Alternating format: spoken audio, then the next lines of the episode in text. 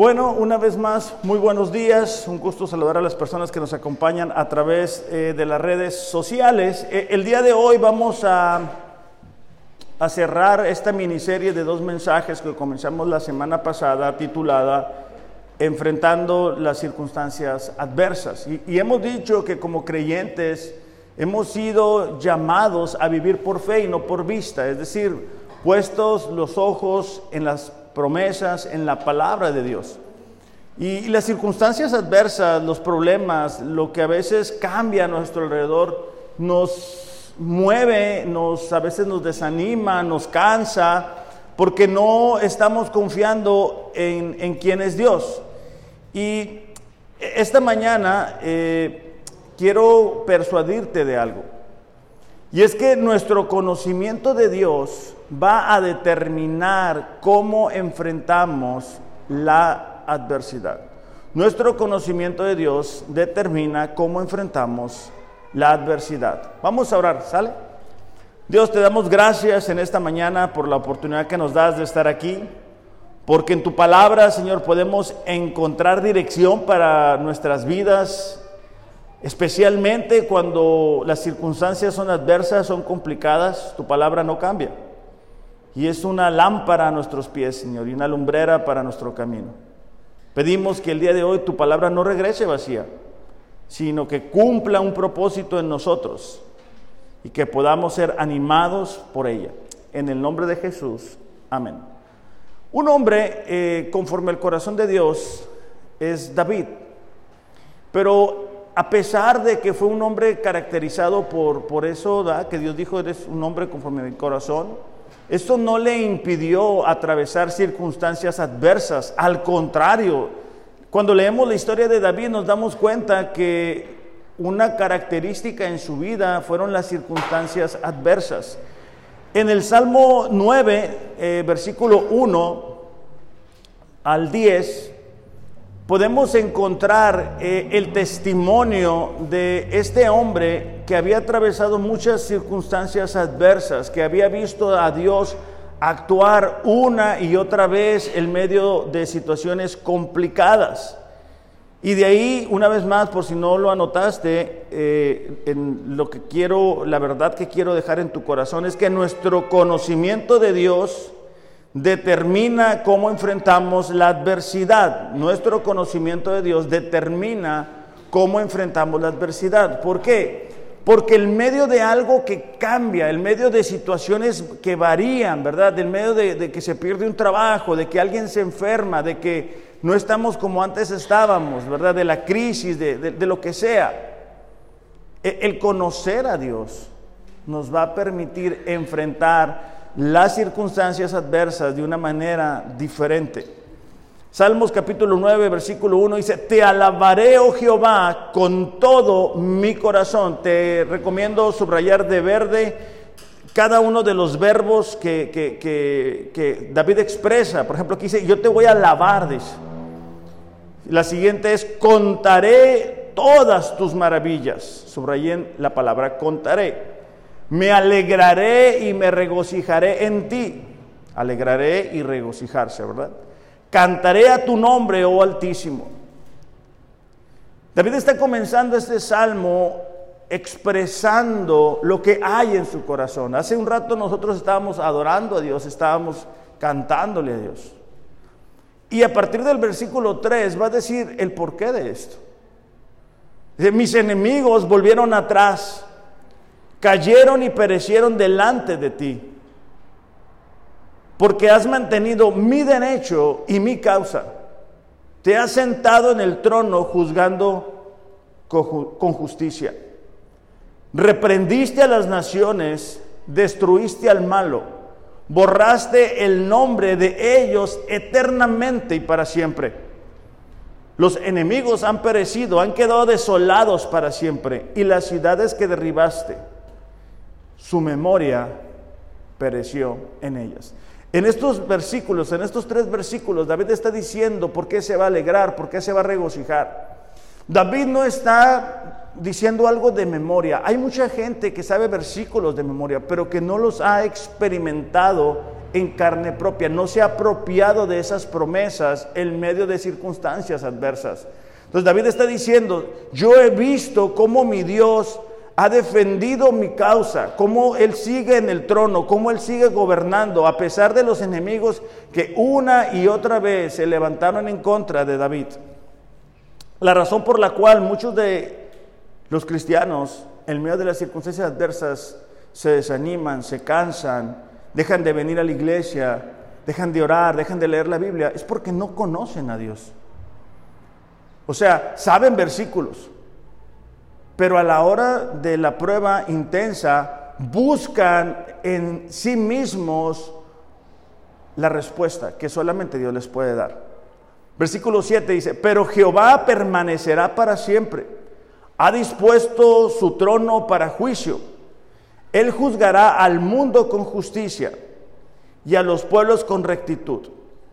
Estos dos versículos que siguen le, van a dar forma al mensaje del día de hoy. Dice, Jehová, dice, será refugio del pobre. Un refugio es, es un lugar que sugiere seguridad y protección. Es un lugar llamado también fortaleza, amparo o una estructura de defensa. Cuando las circunstancias son adversas, nosotros necesitamos encontrar ese refugio ese lugar en el cual nos podamos sentir a salvo. Dice, será refugio del pobre. Aquí una aclaración, cuando dice pobre, es aquella gente que está siendo oprimida, no es como a veces nosotros utilizamos la palabra pobre para la gente que no tiene dinero. Es cuando la, la opresión viene sobre la vida de alguien, que esa persona está vulnerable. Ese es el significado de palabra pobre. Una vez más dice, refugio, dice, para el tiempo de angustia. Nosotros necesitamos un refugio en el tiempo de la angustia, en el tiempo de la dificultad, en el tiempo de la escasez, en el tiempo que las circunstancias han cambiado, en el tiempo que nos sentimos desanimados. Versículo 10, en ti dice, confiarán los que conocen tu nombre. Esta palabra confiar tiene implicación de poder depender de alguien de poder esperar en alguien, de saber que es fiel. Entonces dice aquí, en ti van a confiar quiénes? Los que conocen tu nombre. Porque tú, oh Jehová, no desamparaste a los que te buscaron. Aquí la palabra este nombre es el carácter o la buena reputación de alguien. Entonces, cuando nosotros llegamos a conocer el carácter de Dios, no importa que las circunstancias puedan cambiar, porque conocemos el carácter de Dios. O sea, no, no, importa que haya situaciones difíciles o complicadas, porque sabemos quién es Dios. Ahora, ¿son necesarias esas circunstancias adversas para que podamos conocer realmente a Dios. El problema es que cuando vienen las circunstancias adversas, lo que nosotros queremos es una solución. Queremos que nos saque del problema y no estamos buscando conocerle. Entonces, por ejemplo, si, tenemos un problema económico, lo que queremos es dinero. Y lo que Dios quiere mostrarnos es que Él es proveedor. Cuando estamos enfrentando la enfermedad, lo que nosotros queremos es sanidad. Pero Dios quiere mostrarse como el sanador. Cuando estamos atravesando una situación difícil, sabemos que Dios es fiel, pero queremos que nos saque de ahí. Hemos escuchado, ¿verdad?, del versículo que dice, sabemos que los que aman a Dios, todas las cosas les ayudan a bien, aquellos que conforme a su propósito han sido llamados, lo sabemos de memoria. Pero esa palabra saber no es un conocimiento teórico, es una experiencia. Entonces, en cada una de las circunstancias adversas que nosotros vamos a enfrentar, Dios se quiere mostrar y quiere que le podamos conocer. Nuestro conocimiento de Dios va directamente relacionado entre lo que nosotros sabemos de la palabra de Dios y lo que experimentamos con Él. Ahora, hay cinco atributos de Dios que quiero repasarlos brevemente solamente para, para que podamos tenerlo presente cuando enfrentamos situaciones difíciles. Número uno es que Él es omnisciente. Él lo sabe todo. pasado, presente, futuro. Nosotros podemos confiar en personas a nuestro alrededor, pero ellos no son omniscientes, ellos no lo saben todo. Dios sí sabe todo. Segundo, Dios es todopoderoso, o sea, nada es difícil para Él. Podemos tener gente a nuestro alrededor que quiere nuestro bienestar, que quiere que estemos bien, que nos quieren ayudar en medio de una circunstancia adversa, pero no son todos poderosos. Yo tengo gente que están atravesando una situación difícil. Yo no soy todopoderoso, yo no puedo ayudarles. Quisiera ayudarles, me duele, pero no tengo la capacidad de hacerlo. Tercero, Dios es omnipresente, es decir, Él está en todas partes, en todo momento. Cuarto, Él nunca miente. A veces batallamos para confiar en Dios porque alguna persona nos dijo o nos dio una promesa solo para darnos cuenta en medio de las circunstancias difíciles que esa promesa no se iba a cumplir. ¿Cuántas veces, verdad, nos han dicho, yo voy a estar contigo, yo te voy a apoyar, cuentas conmigo, y estás atravesando una situación difícil y no están ahí? ¿Verdad? No, no pudieron cumplir esa promesa. Otra característica de Dios es que es inmutable, es decir, Él no cambia. Independientemente de que las circunstancias puedan estar cambiando, Él no va a cambiar. Es el mismo ayer, hoy y siempre será el mismo. Otra, Dios es amor. El medio de lo que estamos viviendo, Dios quiere mostrarnos su amor. Acuérdate de esto. Dios no tiene amor. Dios es amor. ¿Ok? Otra y última, hay muchas más, pero solamente te las quiero dejar ahí. Dios es soberano. Eso implica que Él hace lo que quiere cuando quiere. O sea, Él puede intervenir en cualquier circunstancia. Por eso es que cuando miramos la historia de José, ¿verdad? Que los hermanos lo venden y, lo ponen en prisión.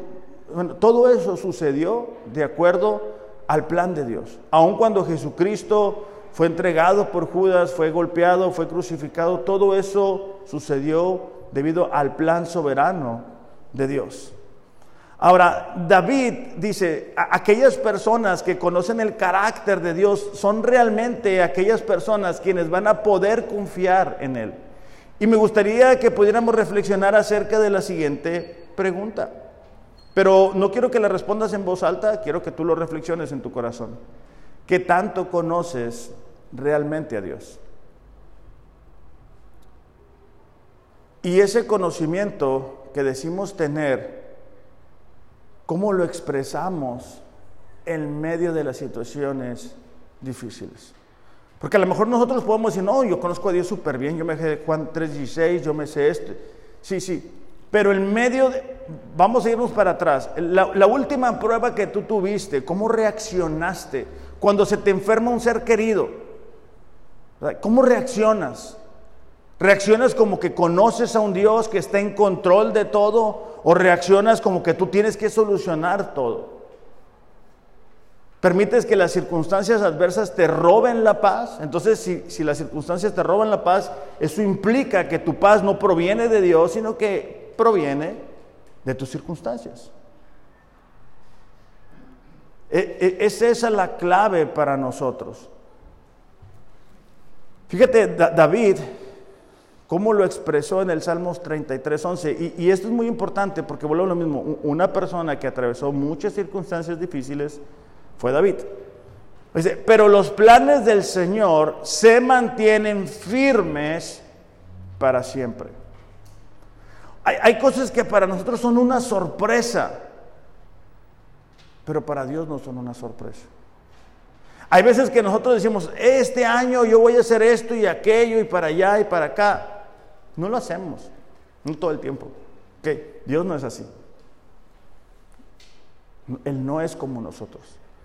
Entonces, los planes del Señor se mantienen firmes para siempre. Fíjate la siguiente parte, sus propósitos nunca serán frustrados. Y eso sucede porque Él es omnisciente. O sea, Él sabe todo. Él lo puede hacer todo. Y Él siempre actúa con amor. Romanos 14, perdón, 15, 4. Este texto te lo quiero compartir porque soy muy intencional en decirte que hay que leer la Biblia. Y yo entiendo que hay veces que andamos cansados, que ahorita que andamos agripados y demás, pero no hay una excusa para no leer la Biblia. Romanos 15, 4 dice, tales cosas se escribieron hace tiempo en las escrituras para que nos sirvan de enseñanza. Subraya o, o circula la palabra enseñanza. Las escrituras nos dan esperanza y ánimo. Cuando nosotros estamos leyendo la Biblia, ellas tienen el poder de darnos esperanza. Yo te puedo dar palabras humanas pero son eso, palabras humanas. Pero cuando tú recibes la palabra de Dios, tú recibes esperanza y ánimo. Yo estaba mirando en, la semana como los discípulos, ¿verdad? Eh, comienzan la iglesia primitiva, sanan a una persona y inmediatamente los fariseos reaccionan ante ello y los golpean, los ponen en prisión y ellos son amenazados para que no hablen de Jesús. Pero la respuesta de los discípulos fue lo que a mí me impresionó porque dice, bueno, ¿es justo obedecer al hombre o es justo obedecer a Dios? Y eso a mí me dio esperanza y ánimo. Porque cuando enfrentamos situaciones difíciles en nuestros tiempos, nos parece como cosa extraña, como que eso no debería de sucedernos a nosotros si somos hijos de Dios. Y cuando tú miras el caminar de la iglesia primitiva, te vas a dar cuenta cómo enfrentaron situaciones difíciles. Pero en cada una de ellas Dios se mostró fiel. Dice, ellas nos dan esperanza y ánimo mientras esperamos con paciencia hasta que se cumplan las promesas de Dios. No es comiéndonos las uñas, no es desesperados, no es impacientes. Dice que la palabra de Dios nos da esperanza, nos da ánimo mientras esperamos las promesas de Dios con paciencia. Ahora, esto, esto pudiera sonar eh, repetitivo, pero hay personas que conocen a Dios por terceros. Es decir, conocen a Dios por la historia de alguien más, conocen a Dios por, por, a lo mejor van a un grupo, ¿verdad? Y ahí pues alguien comenta algo de Dios y, conocen a Dios por terceros. No lo conocen por experiencia. Es como cuando tú vas a la escuela y te dicen, bueno, la escuela de tu papá, de tu hijo, perdón, y, te mencionan a alguien, por ejemplo, mi hija a mí me dice de, de, su maestra, no lo conozco, o sea, sé, sé que existe la maestra, sé su nombre, pero no lo conozco de forma de, por experiencia personal. Entonces muchos pudiéramos estar ahí.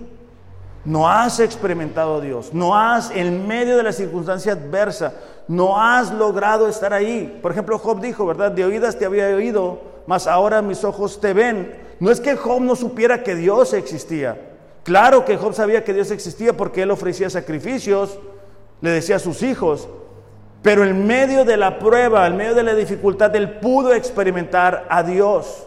El problema para nosotros es que no todo el tiempo logramos conocer más a Dios y vamos de circunstancia en circunstancia reaccionando de la misma forma, con duda, con incredulidad, echándole para atrás, desanimado, me aíslo, no voy a la iglesia, no oro, no busco. Y ahí voy.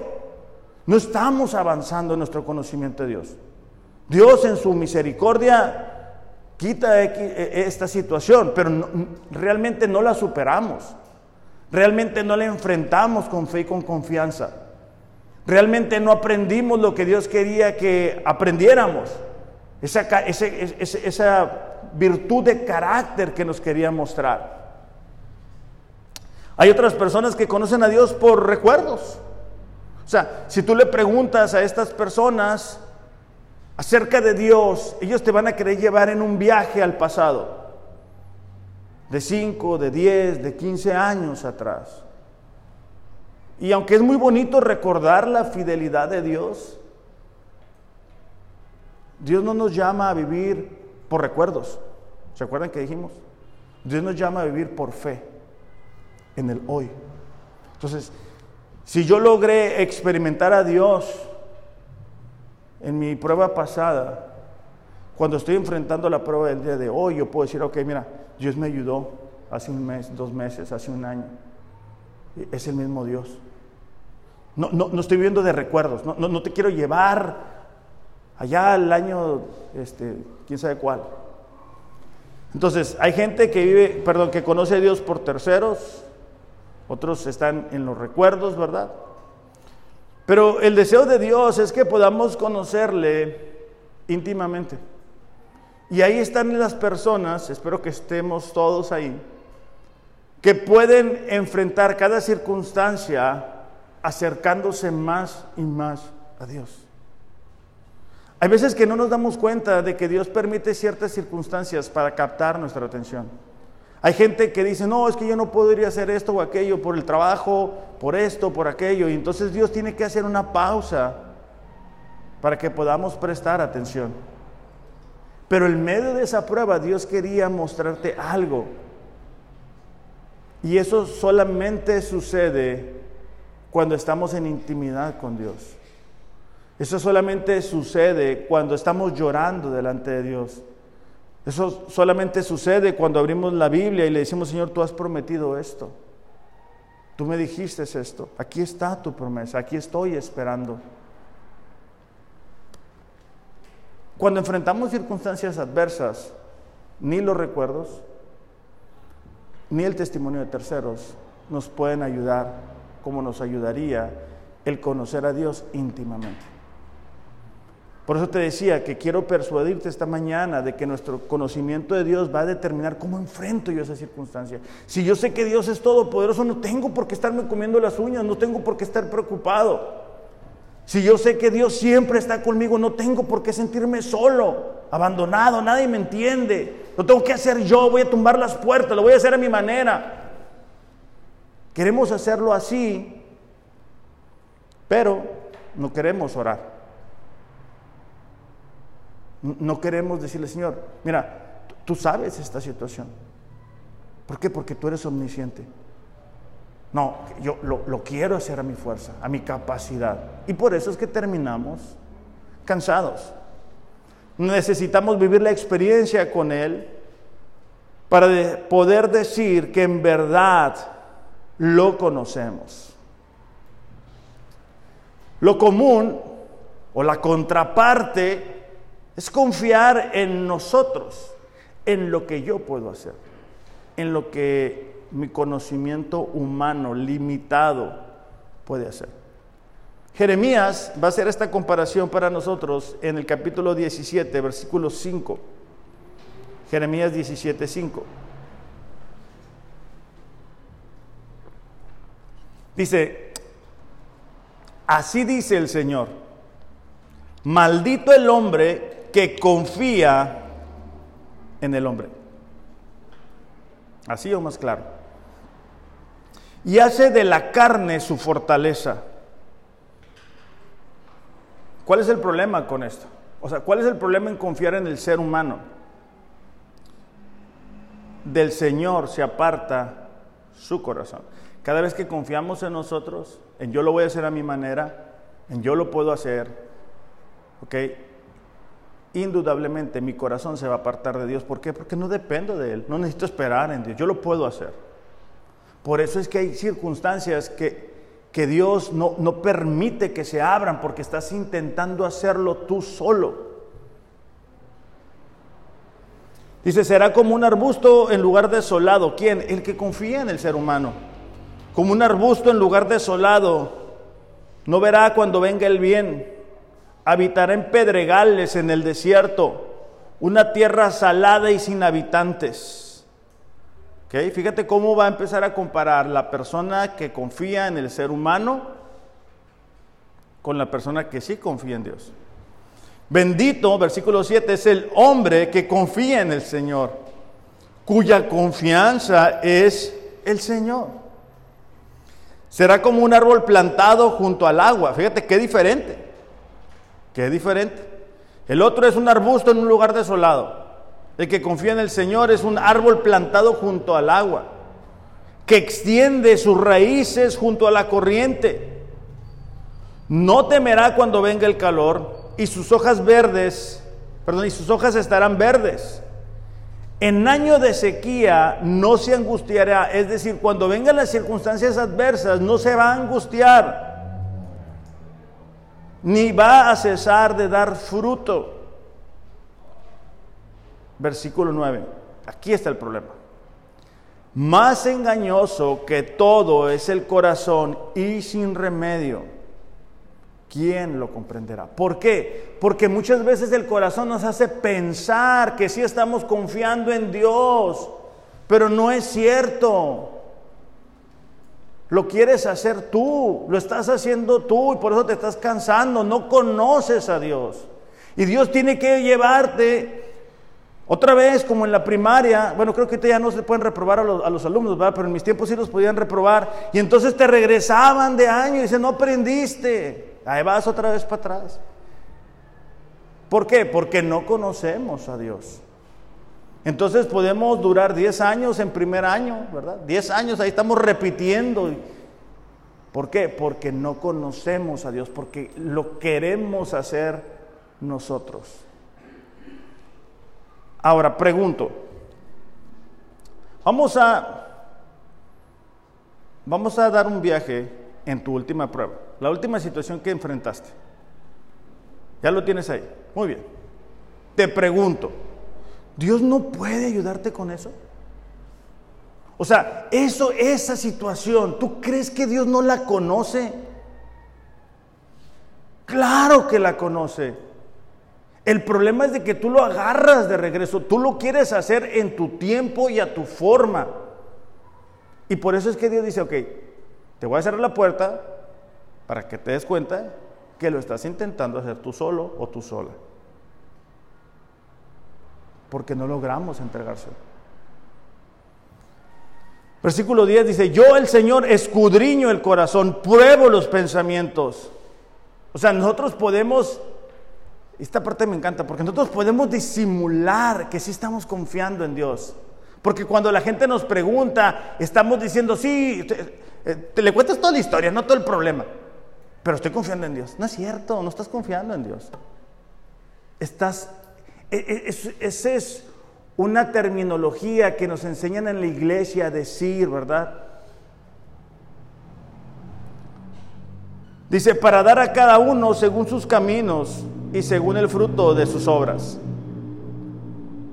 Entonces, cuando nosotros confiamos en Dios, cuando nosotros conocemos a Dios, Déjame te doy unos resultados de eso. Florece en circunstancias adversas, porque ahí decía, ¿verdad? Aun cuando las cosas estén feas va a dar fruto. Entonces, florece en circunstancias adversas. Tú ves a una persona atravesando una circunstancia adversa y tú la ves firme, tú la ves ahí, tú la ves haciendo las cosas que muchas veces nosotros no hacemos. Está floreciendo. Tú miras una persona que no conoce a Dios, es como un arbusto. Yo, yo, pues soy orgullosamente de Mexicali y, están esas bolas, ¿cómo se llaman esas? Pues los arbustos va, que van dando vuelta. El aire las mueve y ahí nomás andan estorbando y provocando incendios y todo eso. Que tú comparas eso y, la verdad nadie queremos ser un arbusto que hay ahí nomás dando vueltas. Todos queremos un árbol que florece. Y usted te voy a decir por qué. Porque tenemos una responsabilidad con la siguiente generación. Fíjate cómo, cómo lo expresa David en Crónicas 28, 20. David ya, ya, sabe que él ya se va, ¿verdad? Pero él no dijo, bueno, ya me voy, pues ahí háganle como puedan, ¿verdad?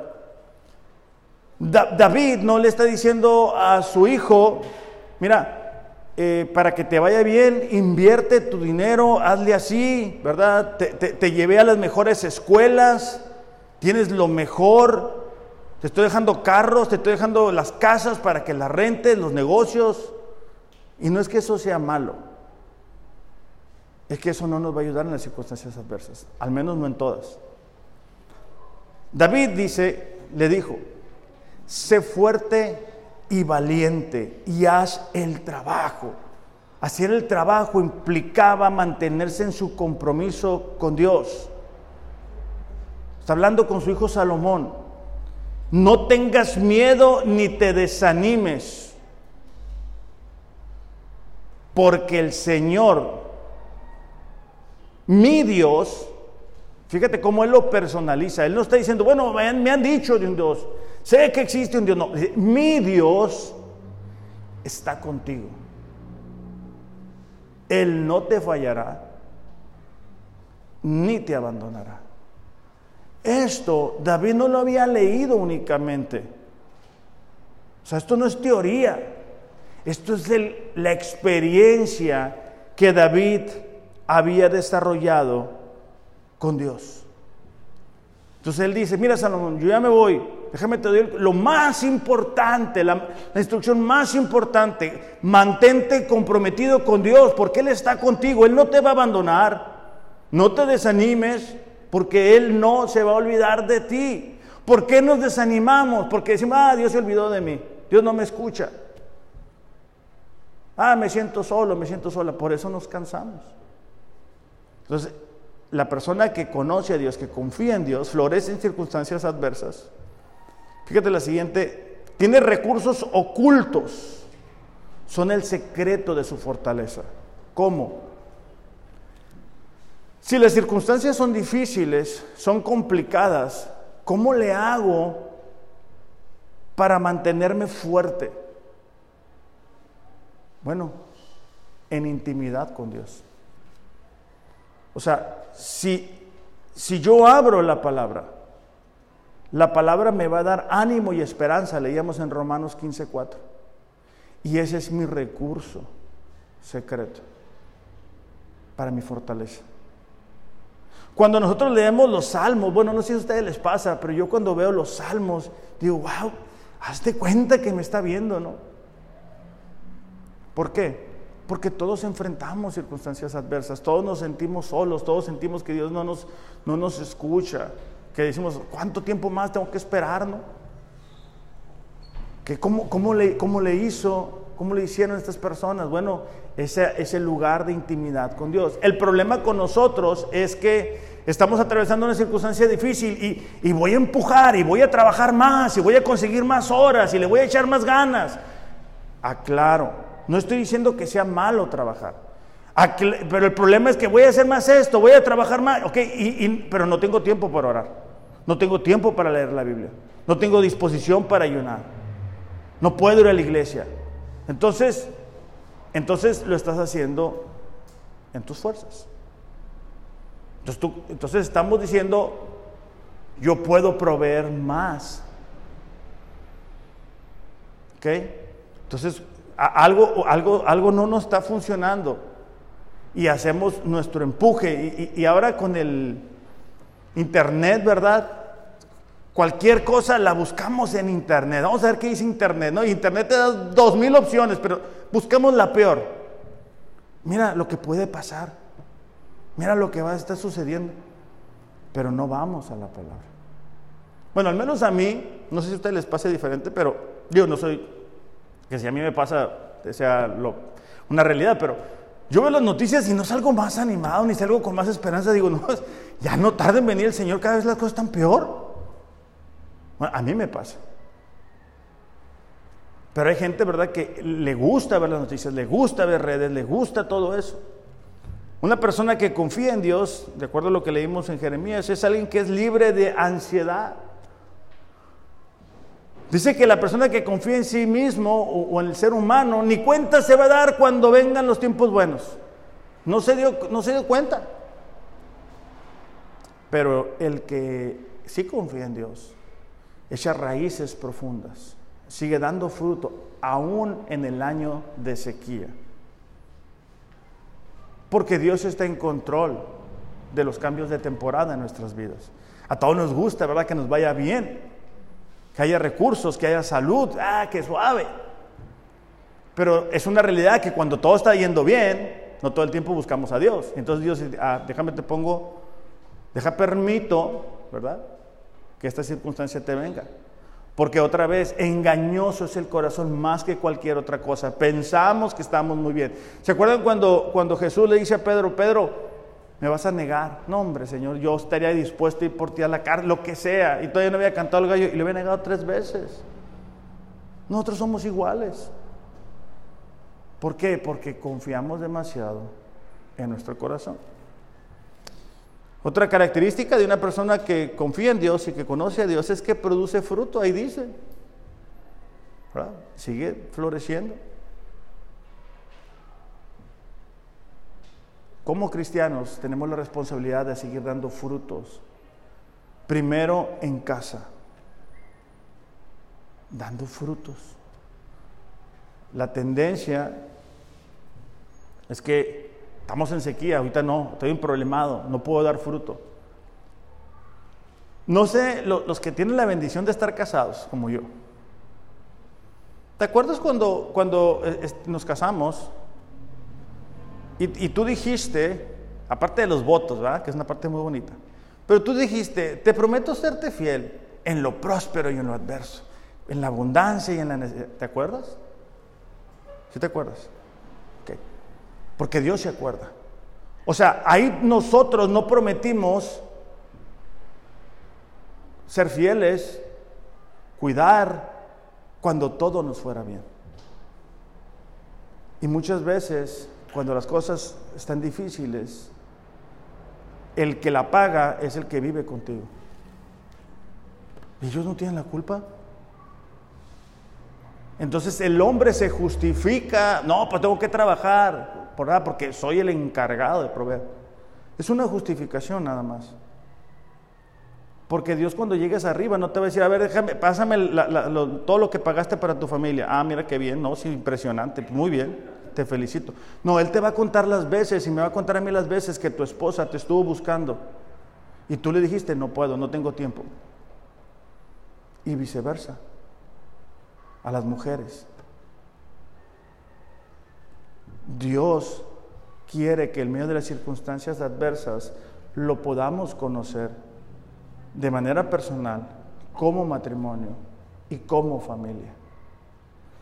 Te daba el ejemplo de David pasándole la estafeta a Salomón. Te pregunto si ahorita, mira, ayer yo, bueno, yo comúnmente preparo a, a mi familia por si mañana pasado yo no estoy, porque hay cosas que yo solamente sé hacer. Y no es que ya me quiera ir con el Señor, pero es que hay que estar preparados. Te pregunto, si te fueras a ir hoy con el Señor, ¿tú crees que has hecho todo lo posible por encaminar a tu familia? O sea, hablándole directamente a los hombres, tú, te irías tranquilo si te dijeran, sabes que ya te vas a ir. O dijeras, y ahorita sí tengo tiempo, ahorita sí te quiero abrazar, ahorita sí te quiero escuchar. A los jóvenes, si tu papá o tu mamá se fuera, estuvieras tranquilo o tranquila de la manera que te has comportado, porque a mí me ha tocado ver jóvenes que se andan queriendo tirar al hoyo. Y hay arrepentidos o arrepentidas, ya, ya no, ya, ya no, ya no funciona, ya no te escucha. ¿Por, qué lo menciono? Porque las circunstancias adversas sacan lo mejor o lo peor de nosotros. Es cuando somos más irritables. Y el deseo de Dios es que como matrimonios, como familia, lo podamos buscar. O sea, Dios no está impresionado con que le contemos a nuestra familia, no, fíjate que tenía este problema, pero le hablé a mi compadre y no, mi compadre me sacó de la bronca, ya sabes, mi compadre está ahí metido de volada. Ah, mira, que, fíjate qué testimonio tan impresionante, ¿no? Los cielos aplaudiendo. No, Dios está interesado en que podamos decirle a la gente, mira, tenemos esta situación. Oramos. Oré como persona, oramos como matrimonio, oramos como familia. ¿Por qué? Porque le estoy enseñando a mi hija, a mi hijo, que en medio de circunstancias adversas yo no tengo la solución. Es Dios quien nos ayuda. Y Dios hizo esto. Ah, entonces sí, por eso es que David al principio dice, contaré tus maravillas a las naciones. Me alegraré. No es teórico, es su experiencia. David decía, yo cuento, ¿por qué? Porque está en el corazón.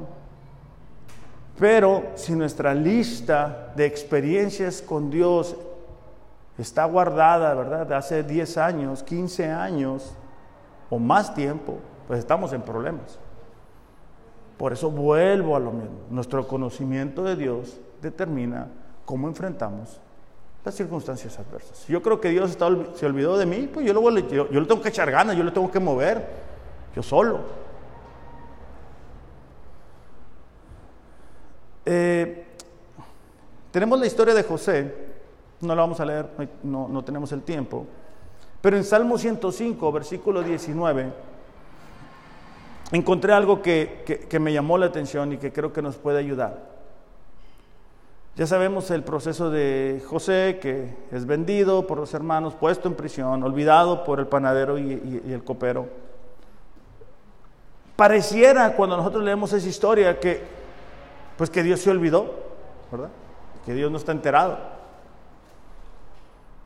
Salmos 105, eh, versículo 19 dice, hasta que llegó el momento de cumplir sus sueños, el Señor puso a prueba el carácter de José. O sea, hasta que llegó el momento, hasta que Dios dijo, ok, este es el momento.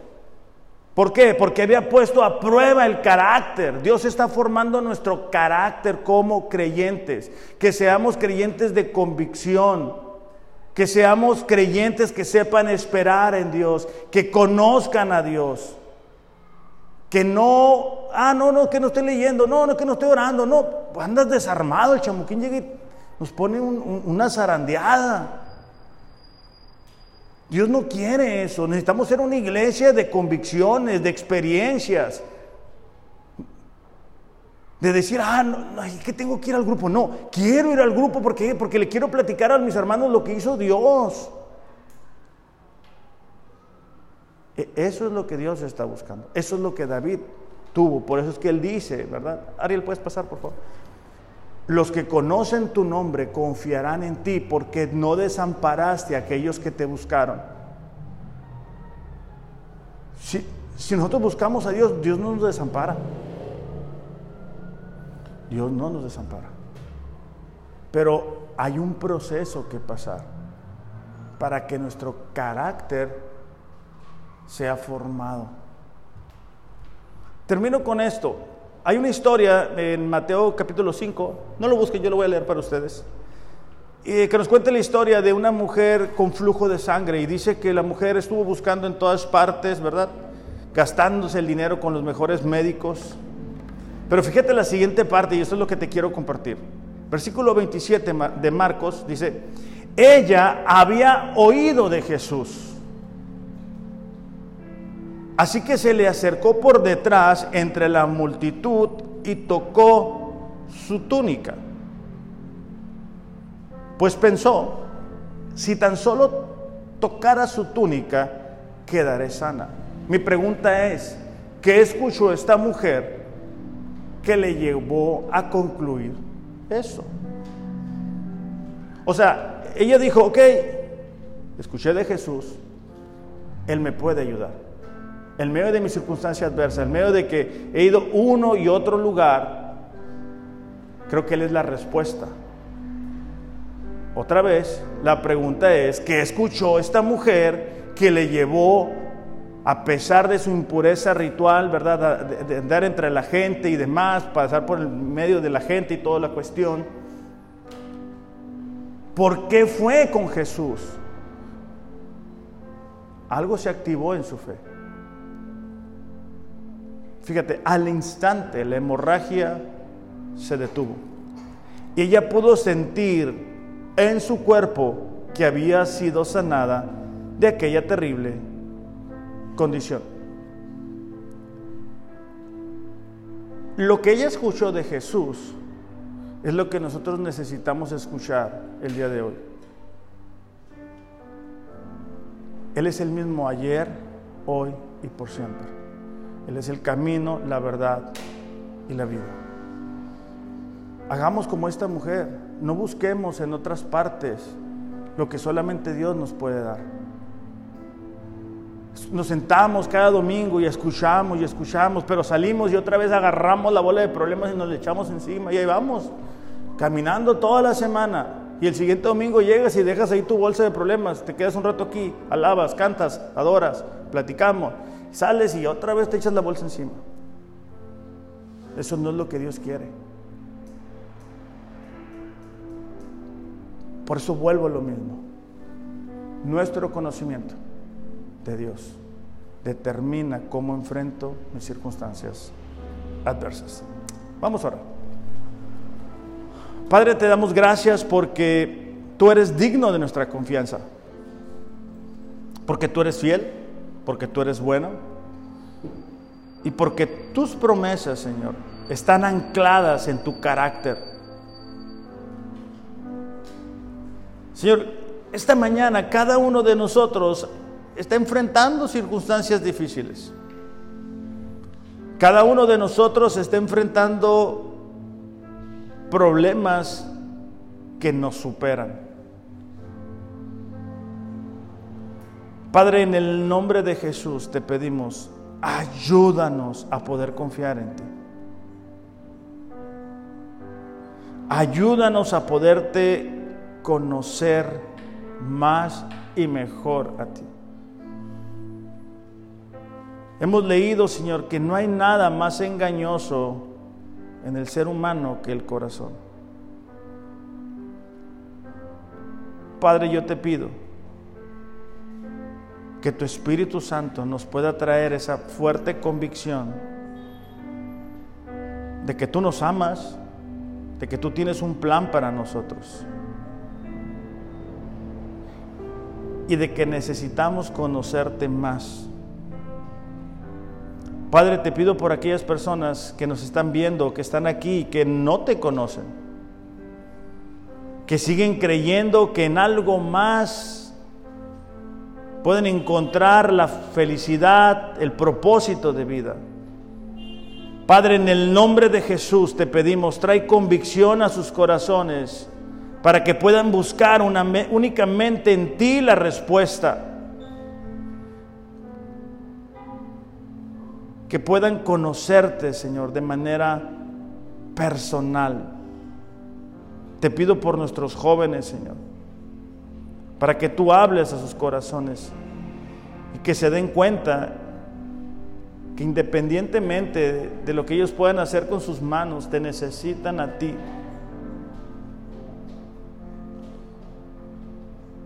Y que podamos de esa forma, Señor, enfrentar las circunstancias adversas sabiendo quién es nuestro Dios. En el nombre de Jesús, amén. Iglesia, recuerden estar orando, orando y leyendo la Biblia. Jesús dijo, ¿verdad? Si me conocieran a mí, conocieran al Padre. Si tú quieres conocer el carácter de Padre, lee los Evangelios y te vas a dar cuenta. Que tengan un excelente, excelente domingo. Los amo, pero Dios les ama más. Gracias.